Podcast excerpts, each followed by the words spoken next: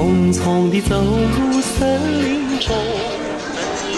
哎，您好，那个服务员点菜。哎，来的来的，吃啥子啊？呃，那个要一个这个酱鸭啊，然后要一个钱江肉丝，然后再要一个油焖笋啊。哎，好个。哎呦，哎呦，这不是赵姐吗？怎么您也来杭州了？哎呀，这个核聚变它不是开到杭州了吗？哎呦，您也来核聚变，这不是巧了吗？您买的哪天的票啊？我这两天都买了呀。行行行，哎，正好呢，我也两天都买了，回头咱就这个核聚变见了啊。哎，到时候见，到时候见。们，核聚变 Tour 二零一九杭州站将在十月十九、二十日两天于杭州国际博览中心四 D 展厅举办。更宽松、更有趣的游戏体验，更新鲜的游戏试玩，更令人期待的互动嘉宾，当然还有不能错过的兑换礼品。核聚变 Tour 二零一九杭州站现在已经在大卖开票，让我们用游戏的热情连接虚拟与现实的世界。对面手拦牵，十年修得同船渡，百年修得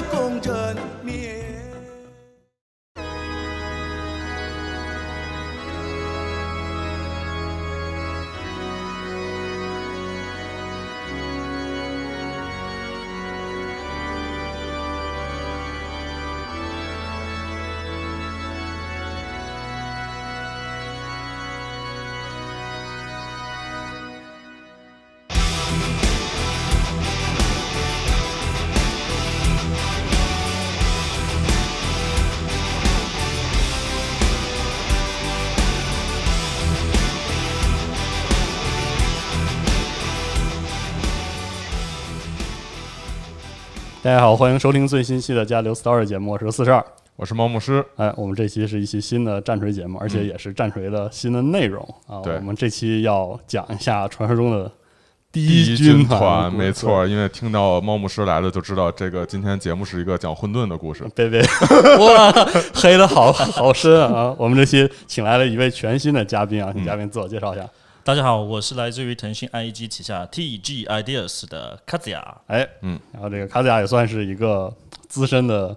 D D A 团的粉丝是吧？没有没有没有，行业里面我还是晚辈，找各位老师学习。然后，而且因为嗯，这个我们也要说明一下，因为这个毕竟 G 军就是嗯去上海这边，然后在录制上不是很方便，嗯所以我们也希望有更多的人来给我们讲讲这个战锤相关的各式各样的东西。，对，嗯所以正好呢，就是有这样一个由头，再加上这个我们今天要讲这个团啊，嗯。这个星际战士这战团呢，颇颇有值得一讲的地方，是的，所以我们就请来这个他家来给我们嗯，讲一下整个这些东西。今天实在是颇有殊荣，可以跟各位一起分享哈，不敢嗯说是讲多交流的交流，这个我大家对那个战锤包括 DA 的一个感官。嗯那我呃简单一两句话介绍一下相关的一些背景吧。嗯嗯。那个我在腾讯其实是在 TG Ideas 一个创意设计部门，嗯。那呢我也是在两年前机缘巧合认识了公司内喜欢战锤的朋友们，哦，然后刚好呢那个时候哎觉得人数也够了，条件也来了，时机也到了，可以搞起来了啊，搞起来弄个组织吧。所以当时在两年前，二零一七年的下半年嗯，就组织起了腾讯战锤俱乐部。好，那我也是很受到大家的照顾和关照，把我推到这个创始人和现任会长的这个、这个位置上。居功甚伟啊，没。还是各位大佬们有帮到忙啦。嗯那我们其实作为俱乐部呢，它是一个非盈利的组织，更多是聚合行业内，当然更多是公司内的一个喜欢战锤的，包括涂装、包括对战、包括故事的朋友们、同事们。我们在二零一八年初的时候呢，也请到内部设计师设计师为我们创作了我们。腾讯战锤俱乐部的一个主视觉，嗯特别逗，就是一个星际战士 U 团在拿着一个很小的企鹅在涂它，啊，对对对对对，就有点对吧？自嘲，希望大家会喜欢。卡维亚之前有一些涂装的那个分享，也在我们站那个集合的网站上有发有展示对啊而且都是用了很清晰的图片，大家可以看一下。是有一挺长的一个阅兵，我记得之前，然后很多很多的势力，还比较好看的。对，就是我主要是抛砖引玉啊，就是我们内部真的很多大佬，他们那个涂装技巧特别高，所以想把他们的好的作品跟大家分享。是对，那这这个活动也成为我们俱乐部的一个年度的习俗了，就是每嗯年年末，大概在春节之前，我们会专门找摄影棚去拍摄，然后把嗯好作品带给大家。嗯，对，那我们继续来看呢，二零一九年我们也是请到了设计师，我们请了一些女性的这个战锤俱乐部的这个设计师，给我们画了呃我们俱乐部的一个品牌 logo。对，在过往的帖子里面大家可以看到，也希望越来越多的好的作品，好的一些跟我们战锤用户沟通的形象，能嗯出现在大家视野里面。好，好，真的谢谢大家。哎，所以这次请这个卡德亚来，也是一方面是讲 DA，一方面也是希望更多的推广这个战锤相关的文化。好嘞，嗯那事不宜迟，我们正式开始。好，正式开始啊，我们就开始讲讲这个很多人 感觉呃了解战锤的或不怎么了解战锤的，或多或少都听过那么一两个跟这个第一军团相关的梗 梗，对。啊所以嗯我们这次就给大家好好的讲一下为什么第一军团有这么多的梗，嗯而这些梗都从什么地方来？好好了解一下这梗是怎么来的，好方便大家以后造梗。对，这个真的是多亏国内几个大佬，像大家都熟悉的，像呃毛牧师、剧情不用说了，还有下巴老师也来录过节目。是的，他们身先士卒，这些老师对行业，尤其是中国的战锤玩家群贡献特别大。翻译最新的资讯，白矮人的、军书的，当然最重要的，大家最喜闻乐见的，就是他带带领了很多魔音，对。对。很多说书的魔魔音，对。这个影响力可真的是影响深远，包括我们国内关于 DA 第一军团 First Legion 最重要的忠诚梗，也是出自于夏巴老师，我觉得这是很良性、很正面的一个贡献。没错。谢谢夏巴老师。嗯，所以我们正式开始，我们就从这儿开始吧。就是可能还有很多不太熟悉的朋友，我们先来说说我们说的第一军团，或者说黑暗天使 DA 到底是什么？好嘞，嗯。DA 军团它其实是从非常非常早期就存在军团，从编号上也看得出来，它是帝皇给的这个第一当年的军团，现在的战团。嗯，星际战士的一个军团啊，没有错，没有错。其实从早期的一些嗯模型商品，哪怕现在 GW 还在售卖的一些棋子上面，你可以看到不同时代的动力甲上面永远少不了 DA 军团。虽然中间出现了一些吃书事件哈，比如说早期的动力甲怎么是绿色的？啊，那肯定是黑色的嘛，对吧？但是那个确实可以看到官方对这个军团的设定的引就是轨迹是存在的。我也翻阅了一些相关的一些背景资料，DA 军团给人的感觉就是除了刚刚他大家都熟知的忠诚梗，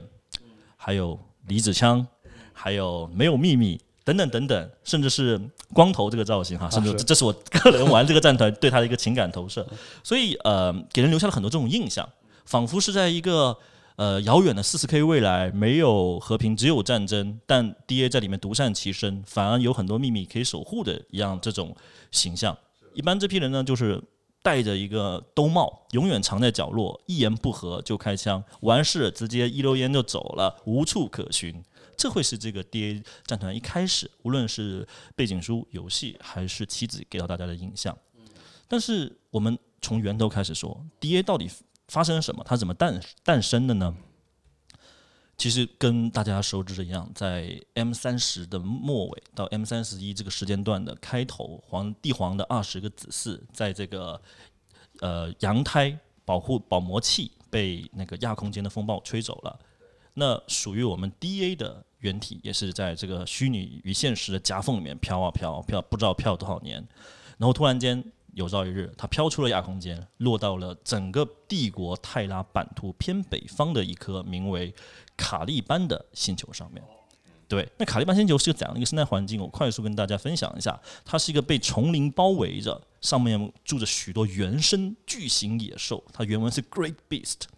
天空中呢还飞了很多巨型的节肢类的或者是怪兽类的一个动物，就是水海陆空好像没什么海，但基本上都被这些怪兽所给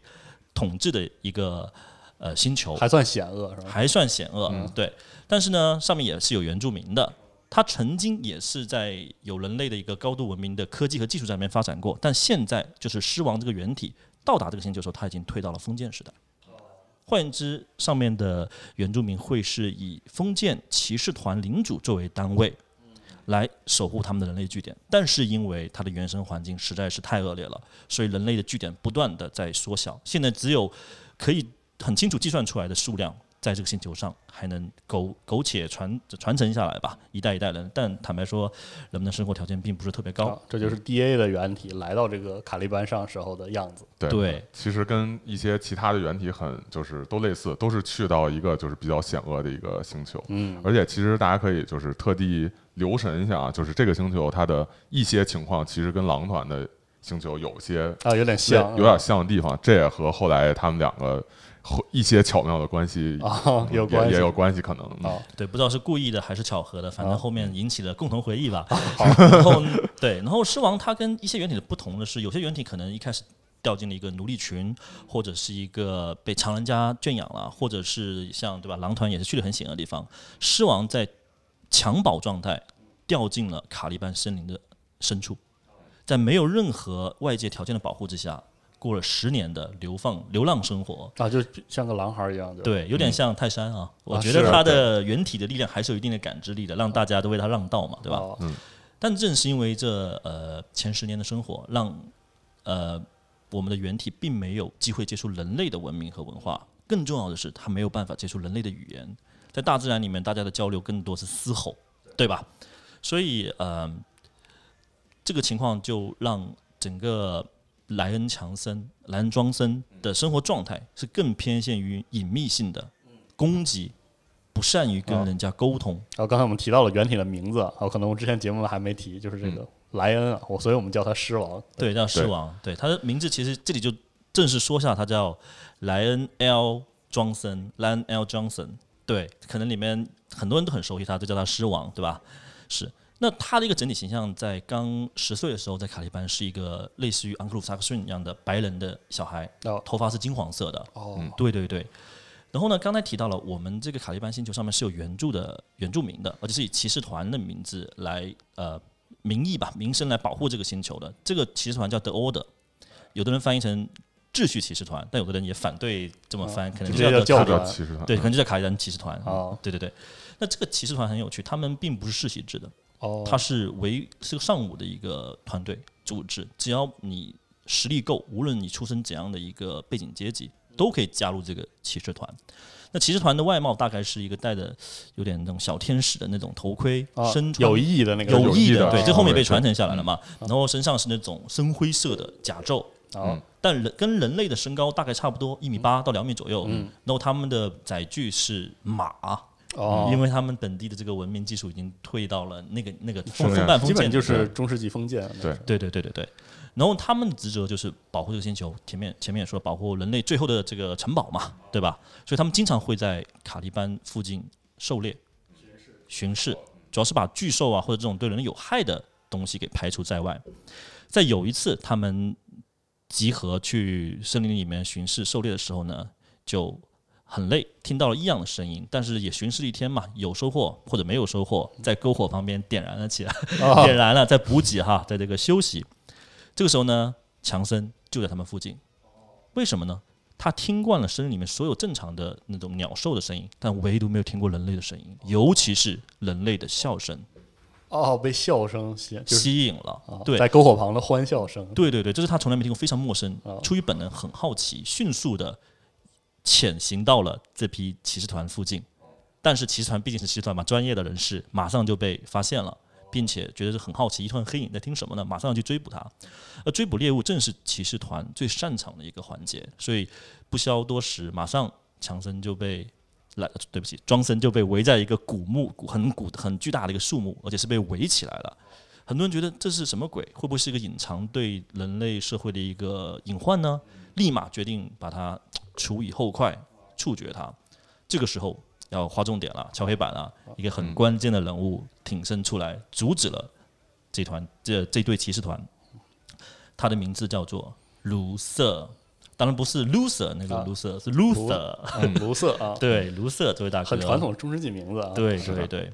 那他就一眼看出这个长发披肩的、非常野性，甚至不能以人类语言沟通的少年，有着非凡的闪光点。他仿佛从他眼中看见了这位小孩身上有有一层光环包包裹着他，他认为不应该就这样把他给处决掉，至少要带回去审判。啊，对原体的感召那种。对嗯于是，他成功的说服了呃当场的所有骑士团成员，把他迅速带回了人类社会。从此，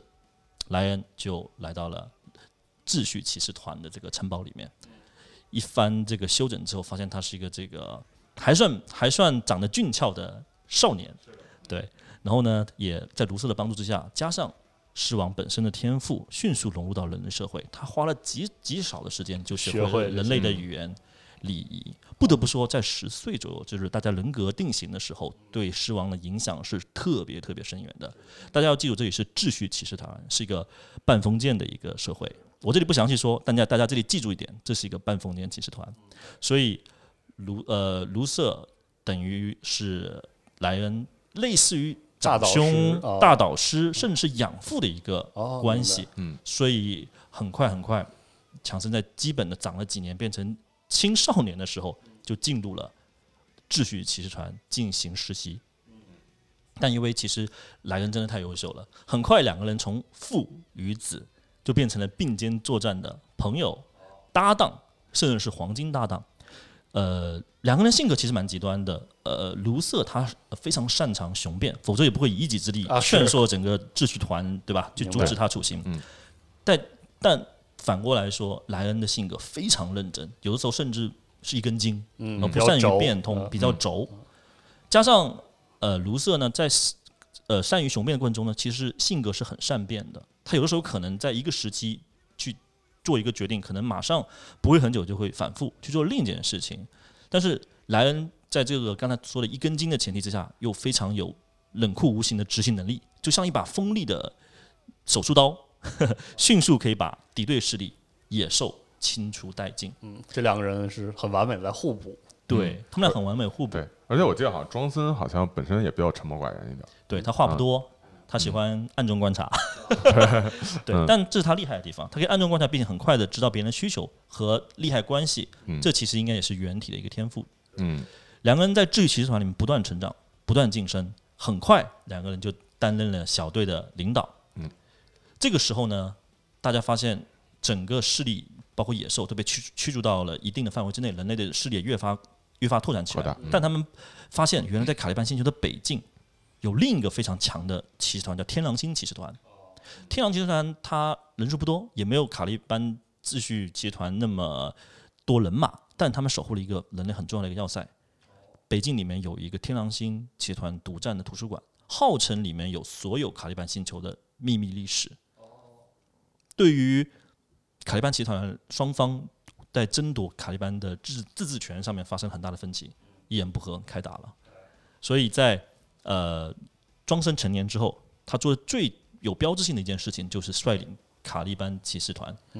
把天狼星骑士团给围剿了。哦，成功围剿，成功围剿。嗯当然，在原体和卢瑟以及他们人数基这个基数就本来大的前提下，这并不是件难事，很快就把天狼星骑团甚至是灭团了，成功占领了北境的图书馆。莱恩坚持自己一个人先进入图书馆一探究竟，看里面到底藏了神马黑科技。啊，是他发现很多事情，这里面详细的我不赘述，但是两件事情他是很在意的。第一件事情，他发现里面藏了很多可能不适合公开、不适合给大家所认知的一些卡利班的过去，可能很禁忌。第二件事情，他他在这个阶段哈就明确了卡利班有一批原生生物，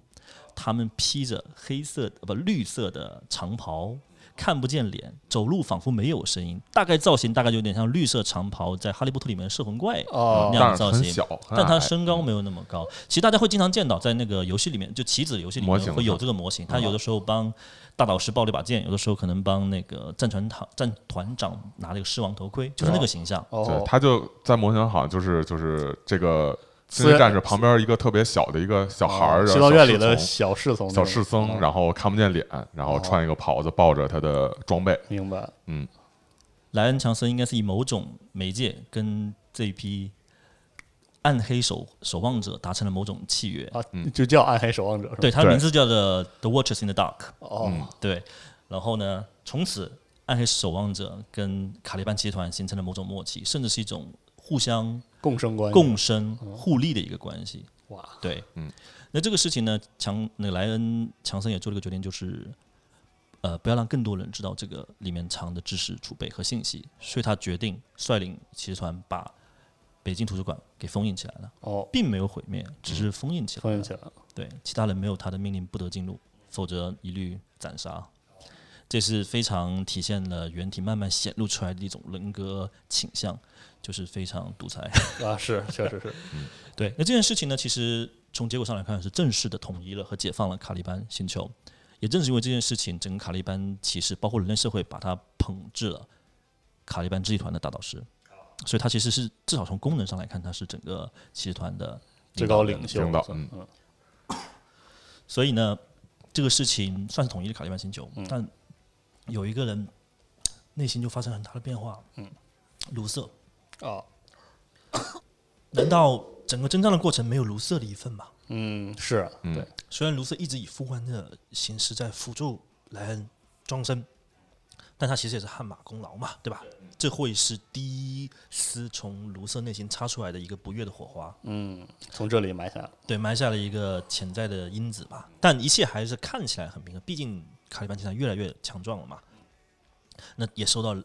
大家的那个欢欣鼓舞，卡利班迎来了非常和平的黄金时代，繁盛发展的时代。没有错。同时，两个人的形象外观也不一样。啊，进入了青年时期的这个莱恩强庄生，就是一个金发飘飘的、帅气的啊，那种昂格鲁萨克逊英雄，对。对眼睛闪着这个不不一样的光芒，很帅，很受当年的这个无论是男的骑士团成员还是女的这个对吧应援团都特别喜欢他极有人气啊，非常有人气。他也他造型其实也是所有二十个原体里面，现在可能十八个原体里面非常帅的，值得大家看的。很快，卡利班这件事情，因为上面有战争，有这个爆炸或者是有这种干扰波，就被帝国侦察兵的团队给发现了。知道这件事情之后，帝皇马上率领他的，应该是所属团队吧，降临在了卡利班。哎，这个就是感觉每次我们原理故事一定要讲的一个，就是父子相见的一个场面。对，然后这两个人其实这样见面的时候也没说太多，讳莫如深。尤其是帝皇从大家民众口中了解到，呃，庄生怎么一路成长，带领星球，对吧？统一星球，他确凿无疑，这个人就是他的直系血脉子嗣。因此呢，皇帝正式任命莱恩成为他第一军团的最高指挥官。啊，就见面其实也没有什么可说的，两人一拍即合，互相一拍认出来。即合，而且皇帝对莱恩或者说第一军团是有与众不同的馈赠的。为什么呢？皇帝不是空手而来的，皇帝是带了他一个非常强大的一个战队，直接就用给了配属给了莱恩，配神给了 DA，甚至这个团队成为了后面呃三四 K 时代 DA 旗下六个军团里面最强的一个军团。我们后面说。哦，所以这个时候就是暗黑天使正式建立，而且莱恩也率领了，嗯，开始率领了。对，正确来说，已经呃，D.A. 从秩序骑士团的名字更更名或者更新成为了 Dark Angels，哦正式进入编制，登登陆在岸了。哦，明白。皇帝带来不仅是有他非常强从泰拉带来的军队，同时也把当时最先进的科技给到了这个半封建文明程度的一个星球。我们可能后面在时间轴上可以看到，一开始的呃骑士团一米八到两米，古代那种甲胄特别中世纪，甲胄骑士一样的。对啊皇帝把动力甲 MK 三带来了，哦马上整个人就变得三米多高的，非常壮硕的这个这个骑士，超超级战士了，而且不是只拿一个什么火枪或者一个骑士剑去对战了，拿的是最新的爆弹枪，还有可能离子武器，可能等等等等吧，就人类最先进的武器。整个卡利班的军备得到了非常大的一个升级，而这里面分为两派，可能年纪比较轻的新兵会接受星际战士的改造，十几刀手术，嗯。年纪比较大的，像卢瑟这个派别，则受到一些可能强化的外骨骼的一个改造。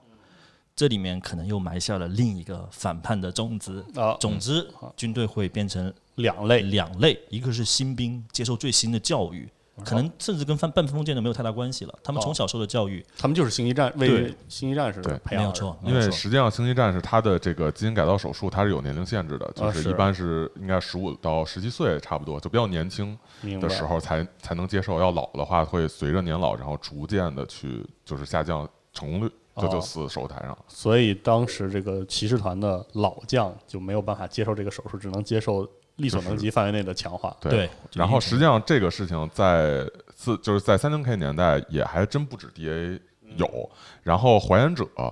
它里头也有一个人是这样，而且也是原体的养父。就是哦。还原者那个原体到星球之后，呃，他的那个养父一个老牧师，然后也哦。老奸巨猾，他他更那什么一点儿，然后他也是最后年老了，他非常老了，然后最后就是还是穿一个终结者甲，但是就是给他支撑不是那种植入体内的，明白然后跟着上战场，他也是这样的一个。哦，所以在三零 K 的年代，其实这个 DA 军团就已经分成了两种类型的战士。对，但这个肯定不会对外宣传嘛，大家自己高层知道就好了。但随着时间推移，肯定对吧？在帝皇的这个魅人格魅力下，莱恩庄庄森义无反顾的加入大远征的时代，那是一个黄金年代，所有 SM 都冲向宇宙的边际，哇，我听着都热血沸腾了。呃，当时他们面对的不仅是有呃邪教组织、外星人、叛徒，反正只要是跟皇帝对抗，甚至是人类，他们都会以最强硬的手段消灭掉消灭掉或者变成自己的世界，是，大部分都变成征兵世界不。服管的那种人类，就不不愿意加入帝国的。是是的，但随着时间推移呢，呃，肯定会发生一些变故。但变故之前，我们先可以快速看一下三四 K 时代我们星际战士，尤其是 DA 的外外观是什么。基本上由两个颜色搭配而成，一个是黑色的甲胄，全身加上红色的小翅膀，头盔边上的那个小翅膀，以及他们团徽的这个颜色。颜色他们团徽其实跟后面四一千年是有很大的不一样的。那个年代可能有的时候是黑灰色的翅膀，加两个交叉的红色的剑。剑嗯，对。但注意，自己的剑是没有断的，哦是完整的的一把剑一把，完整的剑这是关键。或者是一个对嗯，然后还或者是两个小翅膀，中间有一把剑，不是交叉的。哦，这两个徽章分别会出现在他们无论是载具上或者是无畏上的膝盖的部分、嗯，肩胛部分或者胸口，这是非常典型三四 K 时代暗黑天使的造型。在后面跟随帝皇出征的一段时间之后，莱恩庄森对外声称，卢瑟他带领的团队因为不适应，或者是说他的年生理年龄的问题，不再适合大远征的这个节奏和步伐，因此把他派回到了母星卡利班星球。哦，所以我们有个笑话，就说卢瑟回到卡利班西这个星球担任 CHO，嗯、这个人人力 关系部最高的指挥，啊是。专门负责后台的那个后勤、补给和人事新兵的教官。那这件事情肯定是发生了一些不可告人的秘密，大部分的军书和现在网上资料可能很难获得，尤其在我刚开始玩战锤那个年代，哦也不怎么提这个，不怎么提不。是就不是特别关键的东西吧？啊是应该说是所以我这这这期为了准备节目，请教了很多圈内 DA 大佬，包括塔西佗老师和双尾彗星老师，他们就提供了哦，原来发生了两件非常重要的事件，直接导致了狮王做了这次的判断。第一件事情，萨罗事件。这件事情很有趣，也是发生在 HH 十三四 K 时间早期哈。那个时候呢，其实人类所向披靡，黄金时代。这个时候，他们遇到了一个非常官僚的人类世界。人类世界呢有自己的一套体系，然后表面上说：“哎呀，我要归附帝国，没有问题。”说的都好好的，说的好好的，然后派来了他们最高层的大使团。当时，呃，狮王坐在无敌李星号母舰上面，然后呢，这个大使团呢开了一个小使节团进了这个呃母舰上，想跟狮王友好会谈，签署协议。然后呢，进去的时候有个检查，这个时候就是卢瑟和他的副官扎哈瑞恩，这也是个关键人物，我们后面会详细说扎哈瑞恩。然后这两个人就在做安检的时候，发现上面有核弹。卢瑟是一个非常善变的人，之前也说了，他内心有很多小九九，说：“哎呀，这是我的机会啊，把狮王炸了就是我的啦，DA。”所以他选择不告诉他的副官扎瑞尔，更加不会告诉任何人。这个时候，他只有一个人知道。但随着这个宴会进展，大家谈的正好的时候呢，就一方突然间那个官僚团就开始出言不逊了，说啊帝皇是伪帝。哦，这件事情让狮王非常不开心，箭在弦上就要要拔剑的时候，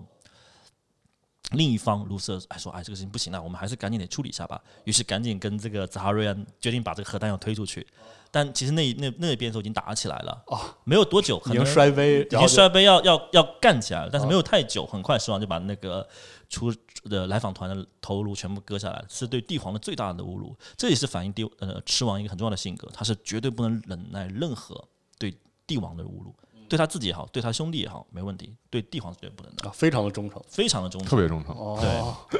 这件事情之后，再次善变的卢瑟，竟然在这个时候跑回去跟狮狮王坦白一切。哦，说对不起，当时我看到核弹没说，对这个逻辑，其实我觉得是说不通的。但是呢，剧情这么设置，啊好吧，没办法。狮王觉得很奇怪，因为狮王追求是绝对的忠诚，是他很难容忍自己的亲信，因为其实对吧，卢瑟和跟他很非常非常亲。近。嗯，对。既然发生这种事情，就 How dare you 的感觉，忠诚不绝对就是绝对不忠诚，是的，是的，是的。是。然后这件事情他就很不开心，第一次决定把呃卢瑟发回到了 DA，当然这个时候还是给予他行政权和一部分军权，并没有完全剥离。啊，这个时候他已经卢瑟已经回到卡利班了。对，而这个时候狮王已经对他有小看法了。啊，狮王我觉得可能是天蝎座的，对，这是第一件事件，但没有定性。狮王决定暂作观察吧，啊考察他考察一下，进入狮考察期了。但是狮王就继续跟着帝皇大远征了嘛。卢瑟回到母星之后，发生了第二件事情，就是又过了若干年，这个时候赫鲁斯，嗯，大家最喜欢的赫鲁斯，是在卡利班北境那个就是他那个新区附近，在跟不同的世界交战，但是呢，他发出了支援的需求。哦，然后呢，这个信息被卢瑟获取到了。他说：“我靠，这战帅啊，必须要鼎力支持。但他犯着犯了一个特别严重的问题，尤其是在封建社会里面不能犯的这件，他没有向上禀报，哦，直接就带着所有的他能调动的军那个舰队冲到克鲁斯附近去帮助他剿灭那个世界的哦这个。确实不应该，因为他直系相当于对这个狮王效忠，然后狮王跟赫鲁斯是算是平辈，，对，对，我不敢相信这会是卢瑟会犯的这种低级错误，但他犯了，可能因为被愤怒、嫉妒的怒火冲昏了头脑，也许觉得这是他孤注一掷的赌博赌注，谁知道呢？又觉得里面又有一些花活可以自己玩一玩，可能对是他还他有点过高的估计自己的状态了。啊，于是呢，他加入赫鲁斯战队，并且非常有效的把当地的敌人击溃了。赫鲁斯大赦四方，要开宴会，要开 party，大家聊得很开心。就在气氛 party 气氛最高涨的时候，狮王突然间破门而入，盛怒之下，让当场除了赫鲁斯在战帅以外，其他的的众人都震惊了，并且单膝跪下，赠于原体的这个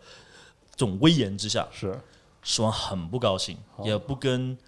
呃赫鲁斯打招呼，直接抓了卢瑟就走就走了。赫鲁斯还在背后展开双臂说：“实在不好意思，道歉，来没来得及跟你聊天。”对，然后狮王谁都不顾，把卢瑟带走了。哦而这一次将是一次定性的背叛，哦对于狮王来说，这是不可原谅的一件事情。嗯所以他把卢瑟放回母星，并且对他进行了长期的幽禁。哦哟，嗯幽禁的附带的结果是什么？剥夺剥离了他一切对外行使的战舰的指挥权。嗯换言之，现在开始，卢瑟不能离开卡利班半步，嗯，他只能做补给、后勤以及新人培训这件工作。嗯，也不给解释，狮王很愤怒就走了。哦天哪，感觉办事儿办的也不是很圆滑，是的哦，嗯，那或者或者说，其实可能也体现他性格的一些一些方面，啊，执拗的地方？执拗的地方。这个我们以后后面面展开说后面会展开说。嗯，对，那这件事情就可能成了一个决定性的分歧点。嗯，从此之后呢，狮王继续踏上大远征，因为这东西对狮王来说都是什么破事儿啊？对是怎么能出这种事儿？对我就我这 不可理解。嗯，那他这个时候呢，其实也是征战四方哈。这里其实有一有一点，可能国内可能呃战锤同学不是特别特别清楚一点是，狮王他占领的星球世界以及他的功绩是仅次于战帅荷鲁斯的，哦，嗯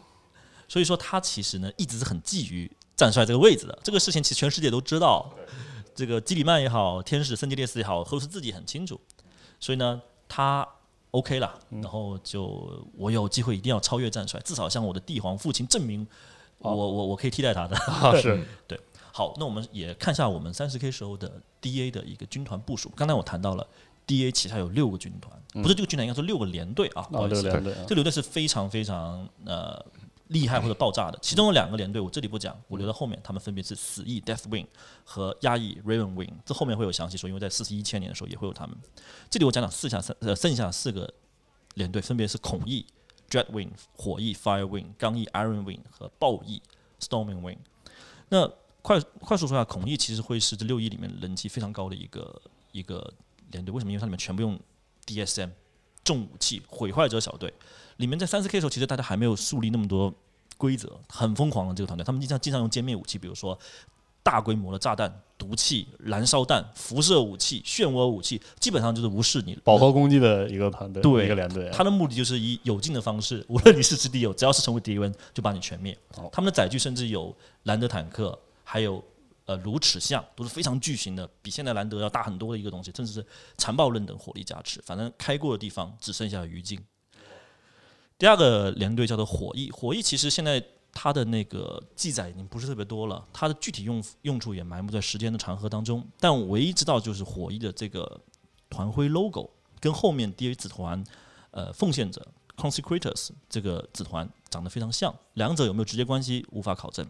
第三个连队是叫做刚毅，刚毅它其实诞生于统一战争，就是刚才说帝皇从泰拉带过来的一个阵理。它这个战队主要是倾向于载具战，里面有非常大的一些重型装甲武器，兰德掠夺者还有无畏。所以呢，这个团队主要是配合远距离射击的孔翼的一个正面刚的一个功效。另一个呃，Storming Wing 就是暴蚁，它是跳帮战的一个专家，主要是登陆就是星际战登陆舰队的时候，直接破门占领你指挥舰桥的一个功能。那另外呢，因为 DA 它其实是一个非常独占的性格的一个一个军团嘛，那个时候他还用了一种一种一个系列的武器，叫做就业武器。我查一下原著叫呃原文叫做 Weapon of the Old Night。Old Night Old 啊 Night 啊，就业啊，就业武器。然后呢，这里面有些武器他们是绝对不共享的，比如说你们最喜欢的离子枪。当然，这里面可能说是三四 K 那个时代它不共享，可能后面随着信息的流通，四 K 大家也开始慢慢用起来了。对对对，包括卡利班战戟，如果你看终结者模型里面，它有一个有有有点类似于吕布一样的一个长戟，上面有半圆形的斧状和一个一个呃圆球状类似于狼牙棒的一个一个东西，这个东西是终结者专用的，目前没有看到别的战团有人用这个武器。对，然后包括你们也经常听到的静置炸弹，这个用到四十二千年了，对吧？对，还有一些可能是 DSM 用的一些酸雨分子炸弹，这个没有详细的记载。对，行，那这里面呢也会发生很多故事，比如说最经典的狮与狼啊，Lion and the Wolf，在原征中就算是对见面了是吧？对对对这两个拥有共同回忆的原体，创造了很多很有趣的。太空野狼和暗黑天使，对对对，因为其实这两个星就是这两个军团，他们的原体确实有类似的地方。比方说，我们可以看出它的行星都是两个环境，呃，可以说比较恶劣，嗯野生然后怪环境很恶劣怪兽横行横行吧嗯嗯，而且也都相应而言比较尚武，啊。而且其实理论上，你你看 D A 它是一个骑士团风格，然后野狼它是一个北欧风格，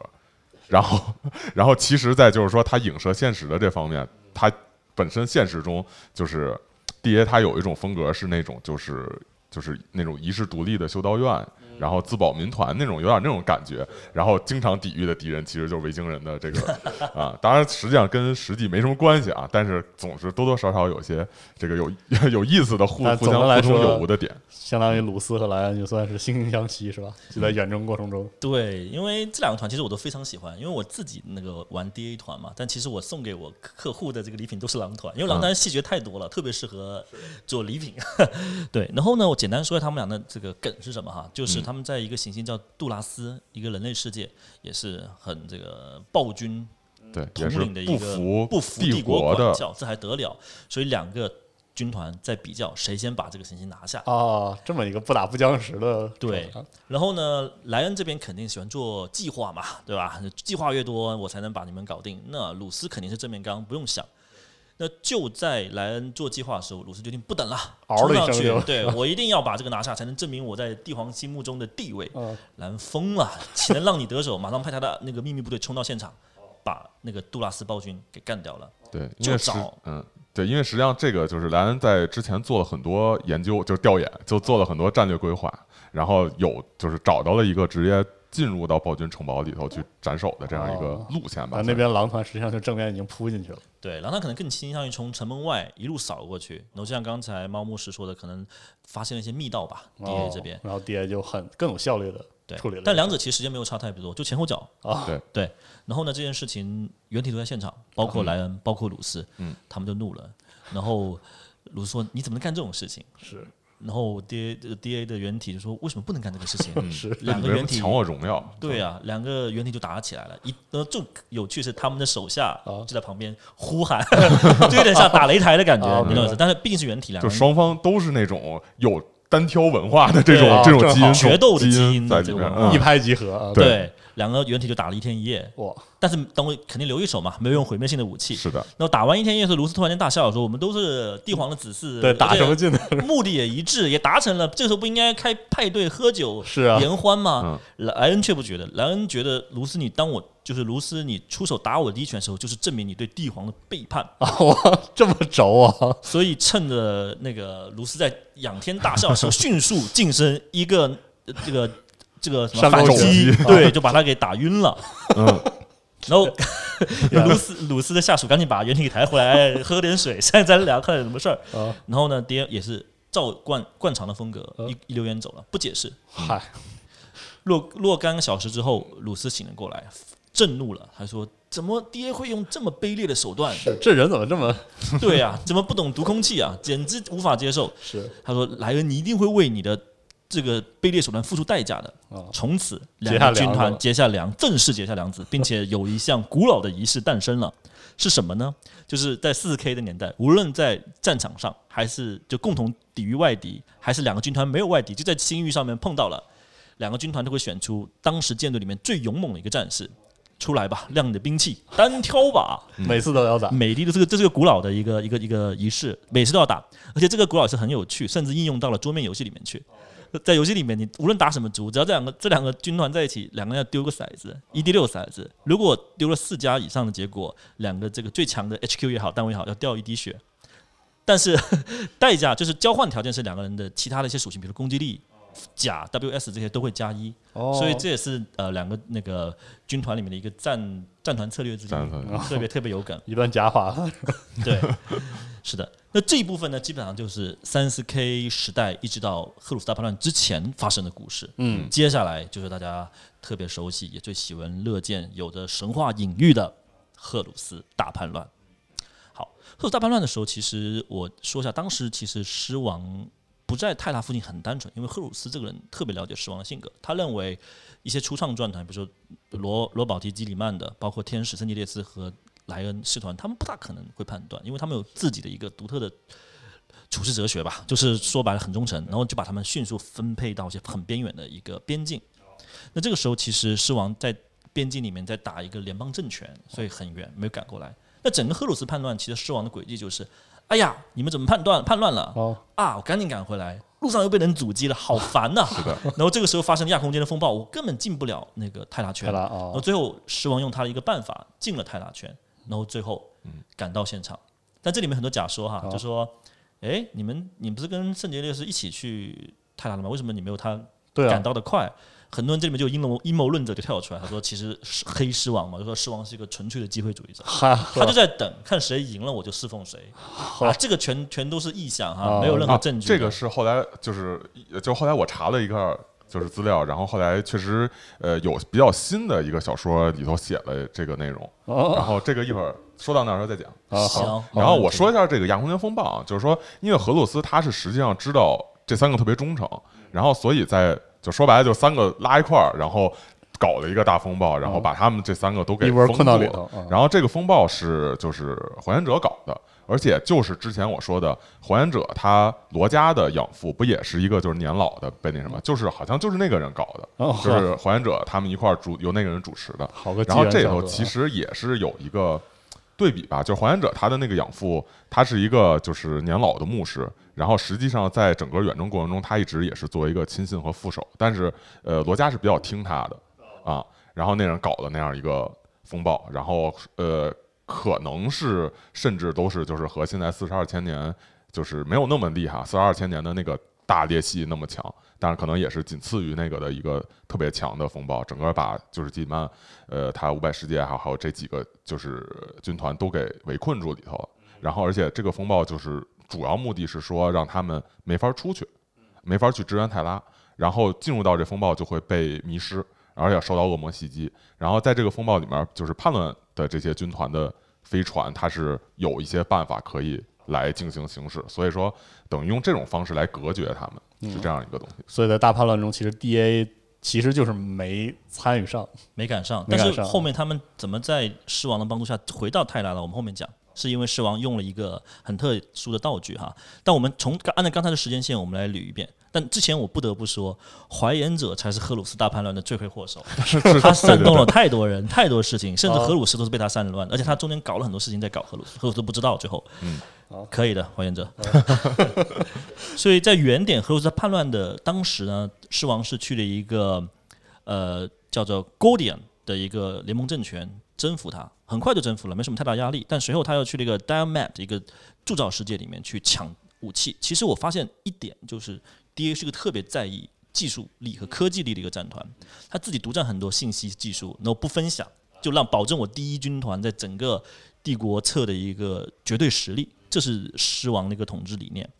他当时呢抢了个武器，就很想拉拢另一个原体，它的名字叫佩图拉伯。哎呀呵，钢铁 钢铁战士的原体对，钢铁战士的钢铁战士肯定对科技很感兴趣吧，机械宅。然后狮王说：“来，兄弟，我给你武器，你后面支持我当战帅好不好？” 佩图拉伯说：“好，没问题，兄弟。”然后两人发出了会心一笑。哈哈哈，啊是嗯对，后面什么可能大家也知道了嘛。但在那个时候呢，就是伊斯坦万三的事件之后，其实那是当时荷鲁斯发发发发动了一次星球占领的事件，可能在之前节目里面有有谈有嗯简单说过啊对对，那当时只有四个背叛战团被暴露出来，他们分别是荷鲁斯之子、死亡守卫、帝国之子和吞噬者。所以其实当时狮王是不知道钢铁钢铁战战士士也同时背叛了，所以他才想拉拢他。但事实事事实上发生事情后面大家也知道了，对吧？我们上上帝视角嘛，对吧？对然后呢，呃，知道赫鲁斯叛乱之后，马上狮王就赶回去了。然后狮王却在一个地方受到了另一个原体的阻击，他的名字叫做科兹，哦也就是午夜领主的原体。哦他们在一个星球叫做呃萨拉马斯的一个地方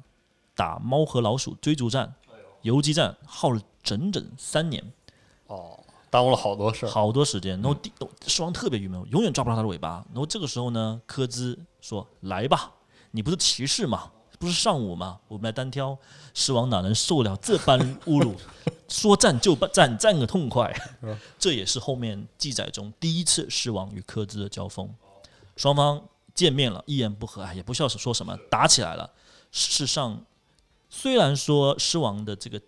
武斗能力哈，可能未必像福根玩剑那么好，或者像其他战团那么好，但也应该可以排到个前五吧。是是前五、前三应该都有机会了。嗯，但科兹呢，却是使用的武器是两把电爪，好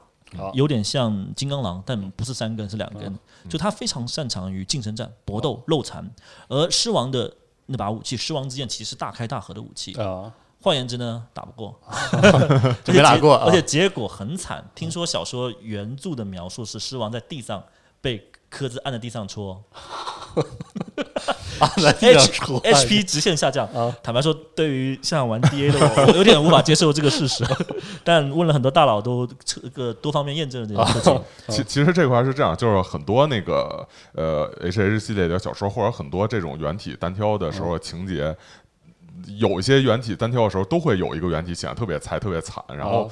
总的来说，我觉得就是剧情需要，或者说处理方式这个作者的喜好。比方说，像刚才那个狼团被狮王一拳给打晕了，啊狼团玩家肯定也很不开心。对对对对对 是，就剧情需要嘛，对吧剧？情需要，剧情对，。然后就在 H 那个狮王 HP 快到零的时候，这时候他的随身的一个圣骑士叫考斯威恩，然后这个人从背后背刺了科兹，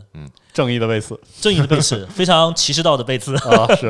然后科兹这时候也重伤，被被刺了嘛，对吧？玩黑魂都知道血就掉了嘛，对吧？是然后也迅速逃跑，哦，但确实科斯威恩这个圣骑士救了狮王一命，那这一个事件就暂告一段落了。然后呢，这件事情还没有结束，还在往回赶，往回赶呢，狮王对吧？但是就赶到了刚才猫牧师说的，嗯，亚空间的风暴出现了，哦还原者做亚空暴，他们待在马克拉格附近，进不到地那个地球泰拉圈，而这个时候呢，就出现了第二次狮王与科兹的会战。到底科兹躲哪里了呢？百思不得其解，也没有任何痕迹可以找到。但是其实当时的狮王也没有心情去管这件事情，为什么呢？因为当时他跟圣杰列斯还有基里曼组成了第二帝国，也就是 Imperium Secondus，这是一个拉丁语啊，很奇怪。然后呢，当时三个人各有其职，圣杰列斯他是等于类似一个摄政皇，然后呢。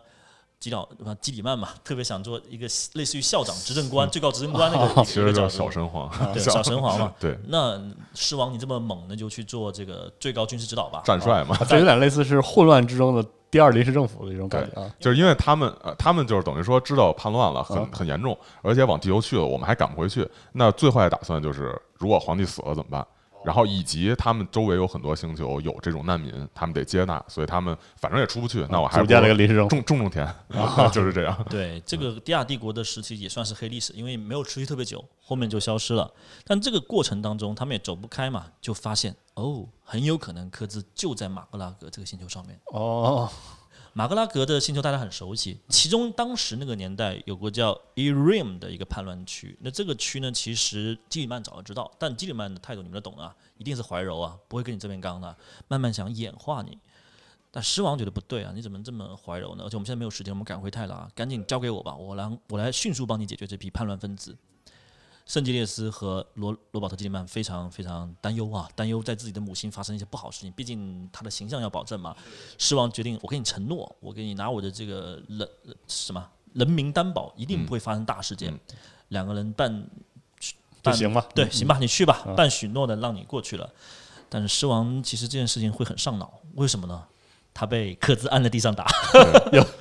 荣誉受到了损伤荣誉受到了这个狮子受到了这个尊严受到损伤。而这个时候说巧不巧，他旗下一个最刚最猛的那个连队孔毅，刚才说的孔毅里面有一个人叫罗德瑞德罗斯，他的一个呃大导师吧，或者是一个连一个连长，跟他一个一个反正是个领导人，然后就跟他说，我现在呢，你虽然答应了基里曼和圣杰斯不能用轨道炮这种毁灭性的兵器，但是我们有很多对吧？很猛的呀，什么漩涡弹啊，等等等等，我们可以上啊。狮王默许了，哦于是对那个区块、那个叛乱区块进行了地毯式的轰击，哦，所有的森林，包括就夷平了文文明都夷平了。哦而科兹在重伤之后呢，其实本来想躲在里面做一些间谍或地下工作的，然后发现这个区都被你夷平了，他只好躲进那个山洞里面去。然后这时候狮王说：“哎，差不多了，对吧？打击部队完了，到我亲自下来了，来吧，让我们再再战一次。”科兹其实他的血还没有 完全恢复好，啊是。就跟那狼王打起来了。但狮王狮王打。呃，对，说对不起，对不起，狮王狮王打起来了。对嗯。然后这里就发生了非常抓马或者是非常戏剧化的一幕，是什么呢？狮王跟科兹打的时候，再次落于下风。哦嗨，还是那种武器嘛嗯，一个剑一个爪子嘛，啊，狮王坚持不大对劲，但这时候发生了一个可能是作者黑狮王，或者是想把他写成有血有肉的一个桥段，就是打到狮王快被科兹砍他的时候，他从背后掏出了。不是离子枪，是爆弹枪，然后对他糊一脸，而且并且在原文小说里面出现了他的一个简直我不敢相信的台词：“surprise，surprise 啊，伪名剑法，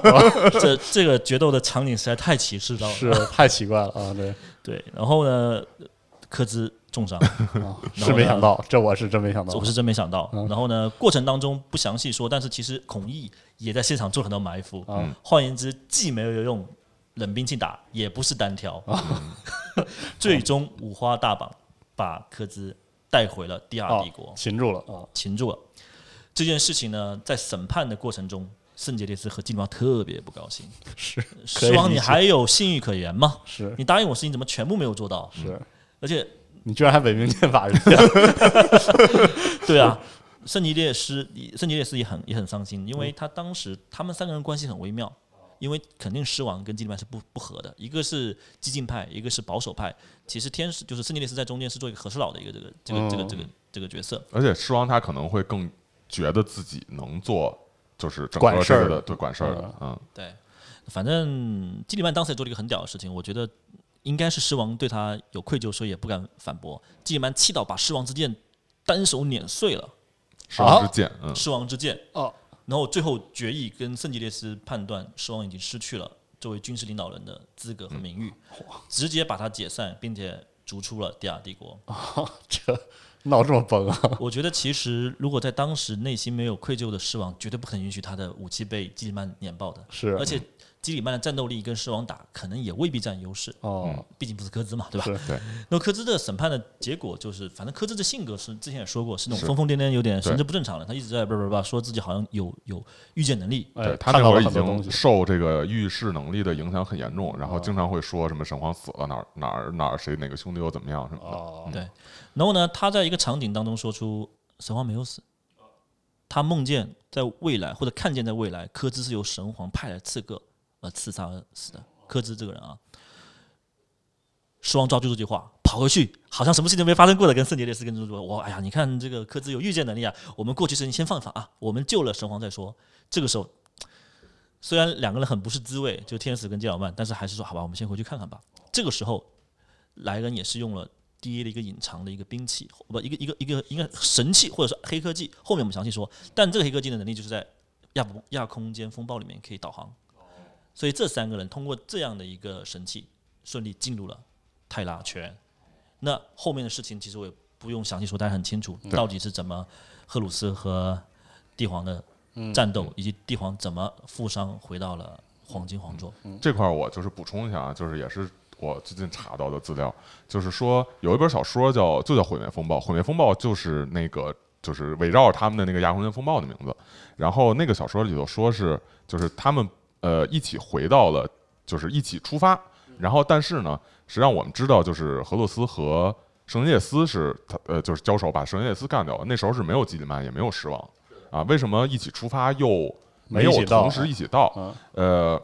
小说里头说的一个，就是就是他找的一个理由啊，这当然有一些很多玩家不太认可，当然就我们听一下，就是说他们在这过程中，狮王他们先去了那个叫考考斯是吧？就是荷鲁斯叛乱的那个星球，然后去了那儿，然后在那块儿呢。呃，有一个是神器的魔镜，还是一个类似那样的东西。总之就是说，呃，圣杰斯一直说他也收到一个预示，然后这个这个预示会让他们要先到那块儿去，然后才能对之后做一些事情。然后圣杰列斯进了那个就是镜子里面之后，然后他发现了很多就是诱惑啊，以及一些就是恶魔变成神皇或者什么去说你你做的不对啊，或者是怎么样。但是他通过这些考验，并且出来之后跟他们说说，就是他看到的，就是最终的这个结果，就是只有他自己站在神皇旁边，呃，就站在就是就是跟荷鲁斯对战，然后说，所以说你们应该去阻止其他的叛军，而不是跟我去回皇宫。然后，所以到了这个这个这个就是泰拉，就是到了这个太阳系之后，呃，基里曼和狮王去做别的事情，是按这个、哦这个圣涅斯说的、这个预告来对，大概是这样一个事情。好，但是就是反正感觉这个事儿稍微有点儿为了分散而分分散不是啊特别有感觉说得通那样样子。对，有点像日后谈来补完这个细节的感觉。是嗯，对，赫鲁斯死之后，赫鲁斯大叛乱之后，帝国满目疮痍。因为在这个情况下，帝国最信任、帝皇最信任的战帅都可以背叛，那下个背叛人是谁？对，嗯，就越是不信任不信任任何人，整个体制就是很腐，就是也不能说腐腐坏吧，但是基本上就是群龙无首的一个状况。嗯，而几个基因原体甚至受到非常大的一个怀疑，而狮王就首当其冲。哦，你们这么神秘，你们在搞什么鬼？你是不是也参与了背背叛？是这中间的讨论、审问、辩解，一直充斥在泰拉圈。对哦，你也你皇宫保卫战你也不来，是然后你平常有科技什么的还都你还藏着藏着哦啊，然后还有几个原体跟你有仇，啊，是嗯天哪，所以一方面狮王在帮助呃剩下来的原体和星际战士在清剿呃 H H 叛乱的一个余党余孽。一方面，狮王的内心其实也是很疲惫了，因为他一直在赶路，然后一直被人阻击，一直对吧？扣在就躲在地方就很尴尬，就一直得不到证明。那最后他决定要回趟卡利班，对，因为他想回去看一看，嗯对，想回趟家休整一下。嗯但他不知道还有个更加可怕的事实在等着他。他坐着他的旗舰，花了一段时间回到了卡利班。他本来以为母星迎接他的是温暖的欢呼，嗯，故土团队的故土的问候他，的人民什么的，人民、士官、同僚、战斗兄弟，谁知道？他来到卡利班星球外大气层，向他射来的是卡利班防御工事的密集火焰，在一部分舰队爆炸的碎片当中，狮王非常震惊，不知道根本发生什么，但他马毕竟是原体，迅速组织起来重整了士气和军队，离开了卡利班的外围星域，找到了安全地方去好好思考这件事情。从前方的侦察兵和情报传来消息，卡利班叛变了，而且叛变的领头人并不是他人，而是他再熟悉不过的卢瑟。这个简直嗯，晴天霹雳一样的打击是吧？晴天霹雳打击吧，这段其实历史就广为人知了，也网上流传了很多了。呃，卢瑟因为内心的嫉妒也好，不甘心也好的声音被邪神听到了，邪神肯定很厉害呀，进步放大了你这个膨胀的内心。于是卢瑟花了很长一段时间，尤其是利用狮王出去征战以及 H H 大叛乱的时候，把卡利班星球的一些新兵全部洗脑，老兵也有部分势力会跟随他。他认为狮王也好，帝皇也好才是原罪，他决定率领卡利班集团独立出来。这个事情已经超出了底线，超出了狮王的原则太远，所以狮狮王决定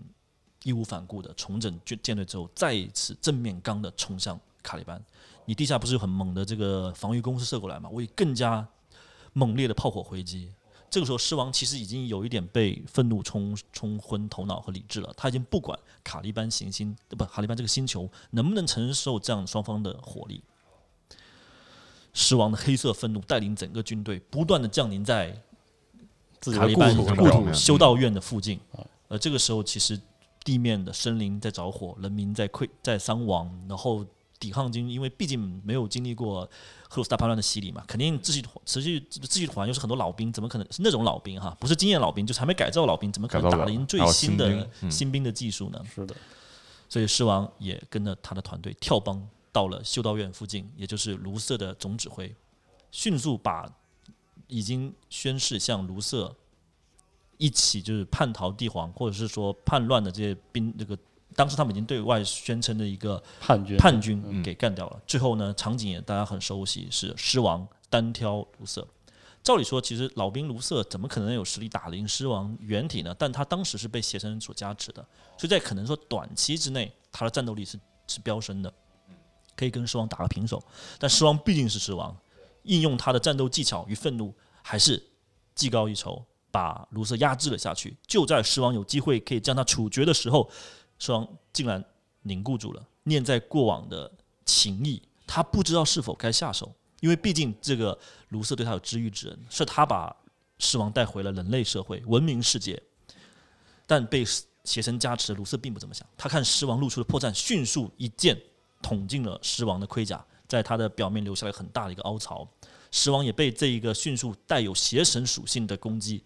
给打伤了，并且重伤，单膝跪在脚下，就形势逆转，仿佛到了卢瑟有机会可以处决狮王的瞬间。这个时候，原作小说里面，包括军书里面写的是，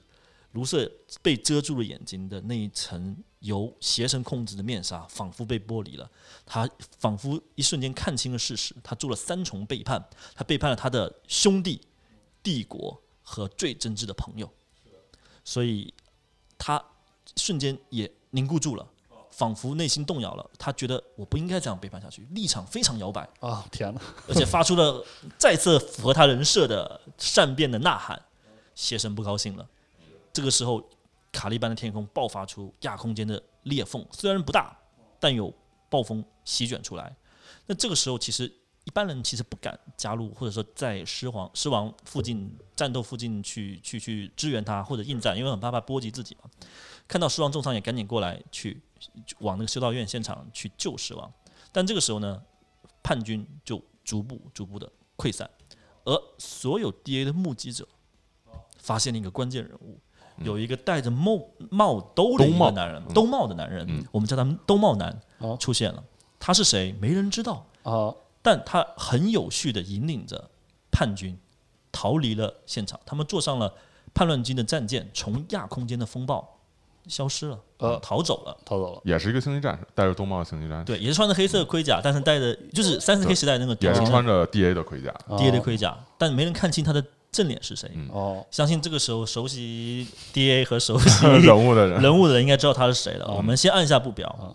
，DA 赶紧把狮王救回来，因为这个时候卡利班已经承受不了这么多的炮火和轰击，开始破裂碎开。那这个时候，DA 在修道院附近，修道院附近有有个立场保护起来，它算是那个卡利班星球的一个很大的一个防护立场，防护立场算是一个板块吧，一个大陆的板块没有碎裂。那所有返回来的 DA 的残余战舰和生还者就在那边集结，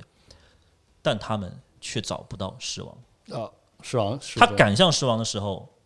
残存势力和那个在呃兜兜帽帽男男带走之下，却神秘的消失了。哦，赶到现场的时候，赶到修道院的时候，却没有发现狮王，取而代之发现是什么？蜷缩在一起的半哭泣的卢瑟，嘴里边一直反复在忏悔，忏悔。说，狮王有总有一天会原谅我的罪孽的，总有一天会回来再带领 DA 的，一直反复说这句话。DA 的士兵当然不甘心于此，他们迅速抓起了卢瑟，封锁了现场，并在卡利班星球附近的星域不断搜索，但结局狮王无处可寻，就就此失踪了。就此失踪，没有人知道他是不是被叛军带去了亚空间，或者消散了，或者死亡了，没有人知道这个事情的真相。而内部从今往后，DA 对后面的新兵以及任何没有进入高层的 D A 的战士们都说，狮王在那个时候被赫鲁斯杀死了。但这一听起来就是一个对内思想管控的说辞。哦，是的，所以这件事情就是整个 H H 时间赫夫大叛乱时间三十 K 的一个第一一个狮王从出生到消失，或者说我们说死亡的一个流程，但它带来了非常大的暗黑余响，因为 D A 没有了原体，不知道了方向，根本不知道往哪走，我是谁，我要去哪儿，是没有人知道，何去何从呢？嗯，我们其实可以反观这个过程当中，看看狮王和其他原体的一些关系。刚才其实说了，跟狼王鲁斯虽然有这个是呃打冒号的不愉快不愉快的回忆，但其实双方还是相敬如宾，内内心还是认可对方的。为什么呢？因为当时他们在打斗的时候，不是旁边有观众吗，其中有狼人，这是狼团的一个疾病。如果基里曼他把这个事情告诉任何一个圣杰列斯或者是基里曼或者是帝皇的话，就可以安插罪名在上面，说他是异端，或者说他是被混被被沌腐化。对腐化的。但 D A 的原体一直对这件事情只字不提，所以狼王其实，在听到莱恩消失或死去的时候，是有亲自给他扶上的、哦扶伤的，并且内心还是很认可 D A 对狼团的保留，嗯，对，还是很感恩他的。那跟基里曼刚刚也说了，经常吵架嘛，对吧？嗯基基里曼一直觉得狼团就是独裁者，那狼团不说错了，对不起，呃狮王庄森，然后庄森就觉得你基里曼太肉了，干事情太面了，因为基里曼跟呃呃莱恩有很大的一个问题，就基里曼有很多心理思想负担，他做很多事情都在想，我是不是对的？我这么做是不是跟帝皇一样了？帝皇抛弃了我们，对我是不是应该走他的轨迹？因为其实你要知道，基里曼对他，因为后面他是发现了帝皇就把大家当工具人，把啊原体是当工具人这件事情，他内心是很失望的。他有这么情感纤细的一面，但狮王没有，狮王就是一把利刃。皇帝的意志是最高的，Yes, Your Highness，我会帮你把所有的问题都全部斩除。忠诚是吧？对，所以说其实对我觉得狮王在决定的事情的面前是毫无犹豫的，内心没有一丝迷茫。那天使其实包括在第二帝国时期，就更像是个和稀泥的角色，啊圣杰列斯，但他呢人缘真心好，嗯呃是啊，在整个大家都爱他大家都爱他，甚至是狮王这么这么有的时候可能是黑色愤怒的一个一个集合体的人都很听他的话。在第二帝国跟基里曼有矛盾冲突的时候，他觉得可能在吵架开开打的时候，他也会退一步去找圣杰列斯帮忙去游说。所以说这两个人反而关系比大家想象中或者概念中要好很多。嗯。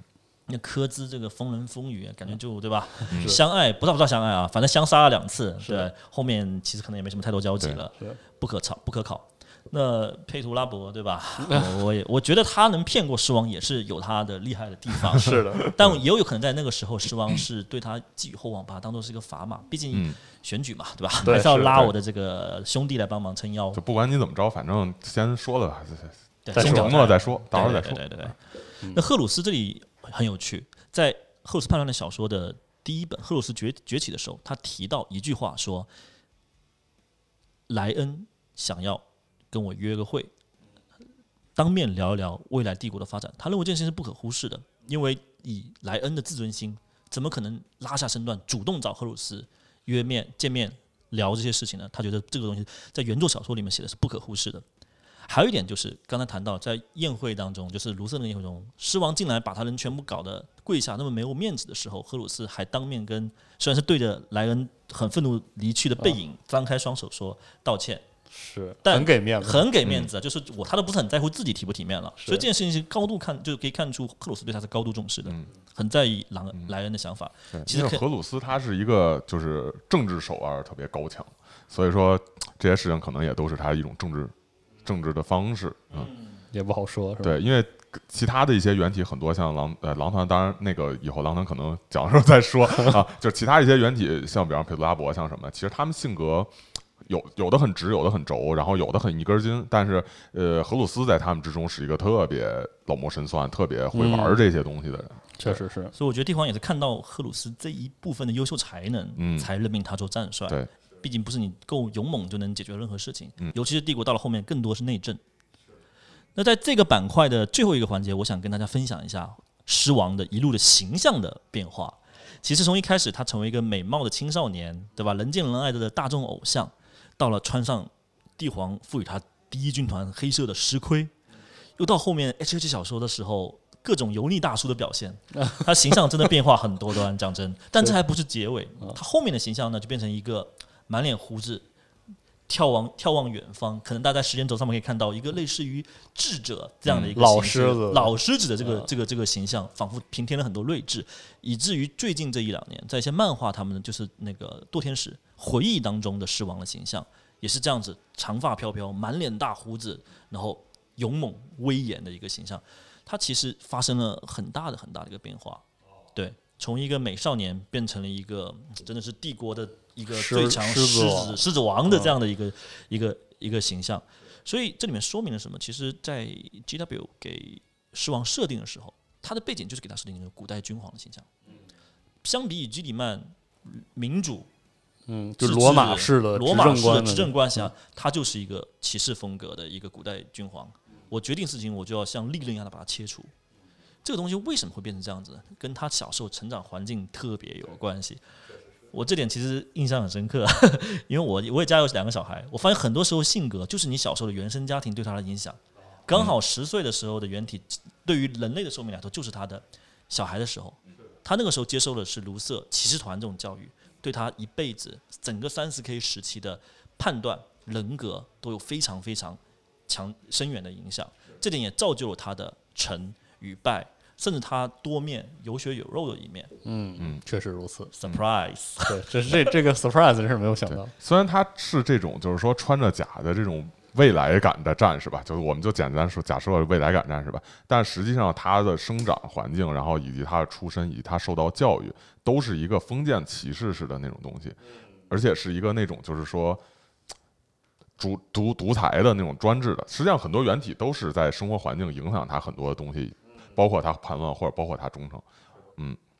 我就感觉狮王他其实整个人是一个就是一个封地的那种封建骑士的领主，然后他也没有想太多东西，然后也也不想太多的东西，然后我很忠诚，我就要做我这个事情，对底下人，我对神皇的忠诚也是你们应该对我的忠诚。啊，我怎么样忠诚神皇，一个就是，然后指哪儿打哪儿，然后你们也应该这样对我，你们也不能有别的小小九九小想法。是，嗯，所以他的悲剧其实也是很古典的这种对悲剧。是的，是行。那我们这期稍稍超时，但还好啊，讲了很多。因为觉得讲第一军团、讲暗黑天使不可能不讲狮王的故事嘛，嗯嗯，所以我们就先把狮王的故事先讲到这里，嗯，然后我们应该还有几期，下一期我们再聊聊暗黑天使本身的一些算是作战方式吧，或者武库相关的这些事情。对它的组织框架，包括四十 M 四十一的时候，整个 DA 的一个风格和一些故事。嗯，行，那感谢卡地亚的分享，我们下期再见，下期再见再见，嗯拜拜。拜拜。嗯。